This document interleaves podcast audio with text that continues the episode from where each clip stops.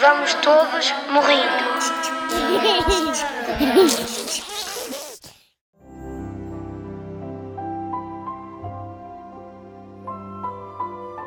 Foi precisamente há 5 anos, no dia 31 de dezembro, que morreu o monstro com 144 anos de idade.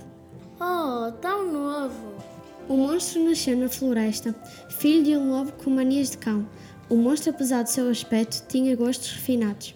Super chique! Tomava o chá às 5 todos os dias. Erguia o dedo mindinho em direção ao sol para ver se fazia fotossíntese pelas unhas. Dava-se bem com o relógio lá de casa. Tinha longas conversas com um bolo e com a chávena.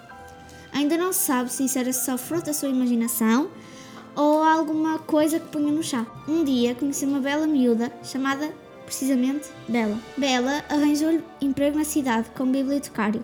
As bibliotecas são lugares silenciosos e ele nem tinha de rugir.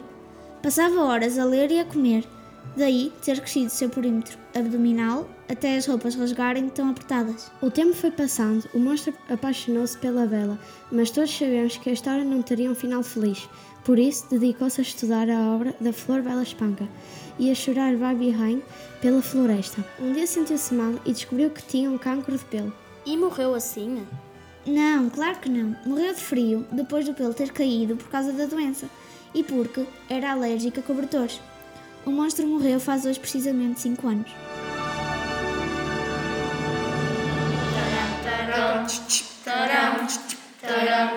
Vamos todos morrendo.